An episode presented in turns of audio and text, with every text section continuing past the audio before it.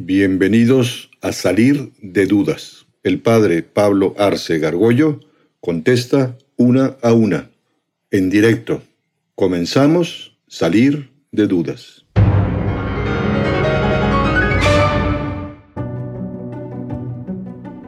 Profesor, como concepto que no me quedó muy claro, pero es porque el cuerpo humano es considerado en cierto sentido como un sacramento. Sí, porque eh, justamente bueno, es un, es un símil, los sacramentos son signos sensibles, ¿no? eficaces de la gracia. O sea, el hecho de que se, se, hace, se vierte agua en el cuero cabelludo de una persona es un signo sensible. Los seres humanos necesitamos cosas sensibles, visibles, hay gestos, hay palabras, y es eficaz de ese signo que te está limpiando, por ejemplo, el agua limpia, el aceite fortifica en la en, la unción, de los enfermos y en la confirmación. Eh, el cuerpo es en ese sentido sacramento porque como es colaborador del poder creador de Dios, que es lo más sagrado, por eso el, cuerpo humano es santo, porque tiene un alma que es espíritu, y somos imagen de Dios. Y el matrimonio y la unión sexual, el acto sexual es gratísimo a Dios, porque de alguna manera es reflejo de Dios trino, es, es, todo un viaje trinitario en donde el Hijo es, eh, así como el Espíritu Santo es eh, del amor del Padre y el Hijo genera una inspiración amorosa tan intensa que genera el Espíritu Santo, que es el amor hecho persona, el Hijo dentro del matrimonio es el amor, la carne del inmenso amor de marido y mujer. Por eso se le considera como, como sacramento también. ¿Qué opinan como la religión de, o sea, como la infidelidad en tema como de relaciones sexuales? O sea, si se debería perdonar o no, como, o sea, ¿cuál es tu opinión como bueno, o sea, de dos personas que han, contraído una obligación matrimonial, pues una infidelidad por lo pronto es un pecado muy grave que se llama adulterio, ¿no? Es una falta muy grave, ¿no? Eh, pero también, como bien señalas, pues eh, una vez que, haya infidelidad, eh, y es otra muestra más de, la importancia que tiene la sexualidad, se quieren el uno para el otro con exclusividad. Y es, hay culturas que, que, incluso las culturas en donde se plantean tener varias esposas, siempre es bastante machista el asunto, es un harem, y siempre hay una que es la predilecta, ¿no? Entre todas las mujeres, ¿no? Pero una infidelidad hay que ir al caso. Muchas veces hay mujeres que se dan cuenta que sus maridos son infieles y se tienen que callar años y años en función de los hijos, porque si no, no pueden salir adelante, ¿no? Y pobres viven en un infierno durante años y esas personas van a llegar a un cielo tremendo, esas pobres mamás que tuvieron que aguantar al infiel de su marido.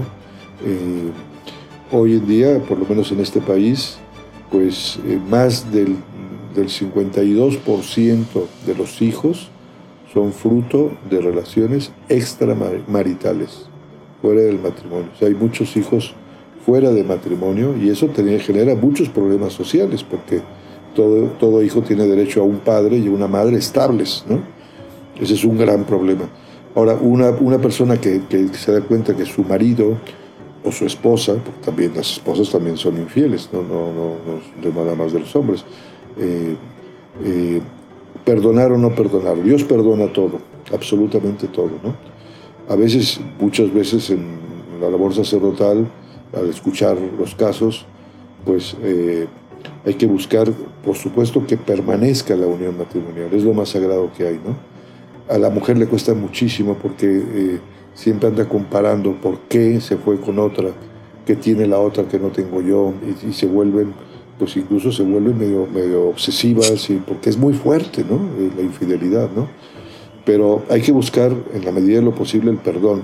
La iglesia propone a veces la separación, ¿no? De un tiempo, ¿no? Eso no es un divorcio, en la iglesia católica no hay divorcio. Hay nulidad matrimonial, declarar que un matrimonio no existió.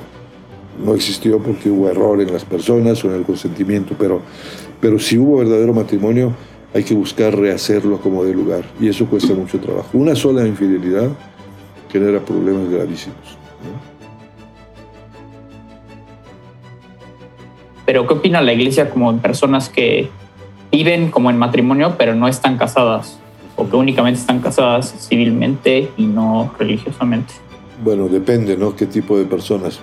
Para, digamos, para los católicos bautizados, ellos están obligados, por la fe católica, a, contraer el sacramento del matrimonio, ¿no? Pero no, hay que olvidar que el matrimonio fue, fue diseñado por Dios desde el origen. Por tanto, dos personas que no, no sean católicas, que no tengan religión o que sean ateas, pues pueden establecer, es un matrimonio, basta el consentimiento de ambas y están constituidas en un matrimonio natural, ahí no habría ningún problema, ¿no? El tema es que generalmente esas personas que dicen lo que nosotros lo único que queremos es gozar una vida en común, una vida sexual en común, pero no queremos eh, un compromiso eh, para siempre, ¿no? Que podamos Hoy se está usando mucho, por desgracia, que es, bueno, vamos a estar un tiempo a ver si nos encontramos, ¿no? Y si no, pues ahí nos separamos, ¿no? Y entonces lo que empieza a pasar ahí es que falta totalidad, o sea, entregan parte, pero no el todo, ¿no? No es del todo free, ¿no? Está, está sujeto a que ciertas condiciones y si no, pues me, voy y me, retiro. Está desvirtuado desde el, desde el diseño original, ¿no? No sé si a ese tipo de caso te refieres o a algunos otros que tienen. Ajá, sí, o sea, como personas este, ya adultas que tienen vida en común, pero no es, ajá, o sea, como esto que está muy de moda. Ok. Sí, en el fondo, pues no quieren tener, eh, digamos, no quieren amarrarse, si están, digamos, es un entretenimiento, ¿no? Que les es útil, siempre cuando me es útil la otra parte, ¿no? Ya está viciado de raíz generalmente de egoísmo, ¿no? Eh, si pudiesen contraer un matrimonio, eh, digo, en el, caso del catolicismo es un sacramento en donde hay una, cosa adicional que a veces no se habla, es decir, ningún matrimonio, ninguna relación entre personas es fácil. El matrimonio no es, fácil, ninguna vocación, el sacerdocio ni el matrimonio. Eh, necesitas la ayuda de Dios. Eh, hay un, error que el Papa habla ahora de, que de un hereje que se llamaba Pelagio, él, dice hay un neopelagianismo, donde la gente dice, pues yo con mis solas fuerzas puedo alcanzar la perfección o puedo alcanzar el cielo, no necesito para nada de Dios. El matrimonio necesita la ayuda de Dios, pero hay que dejarlo entrar libremente. Y eso es el sacramento. Por eso hay una cosa que se llama gracia del sacramento del matrimonio, para ayudarle a ella y a él pues a ser más pacientes, a ser más sacrificados, a entregarse totalmente a la misma educación de los hijos, a constituir un ambiente de familia. Entonces, personas que dicen, no, vamos a estar juntos un rato y luego nos separamos y voy con otro, está totalmente desvirtuado, ¿no? Eh, desde el punto de vista del diseño que Dios quiso para el hombre y la mujer, ¿no? Ya hablaremos luego del caso de los sacerdotes o los que, los que vivimos el celibato sacerdotal, pero es otro, es otro tema, ¿ok?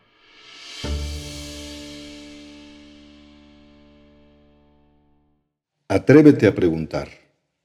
Envía tus preguntas por correo electrónico a salir de dudas seguido arroba juandiegonetwork.com. Dinos también si quieres participar en vivo en una sesión por Zoom.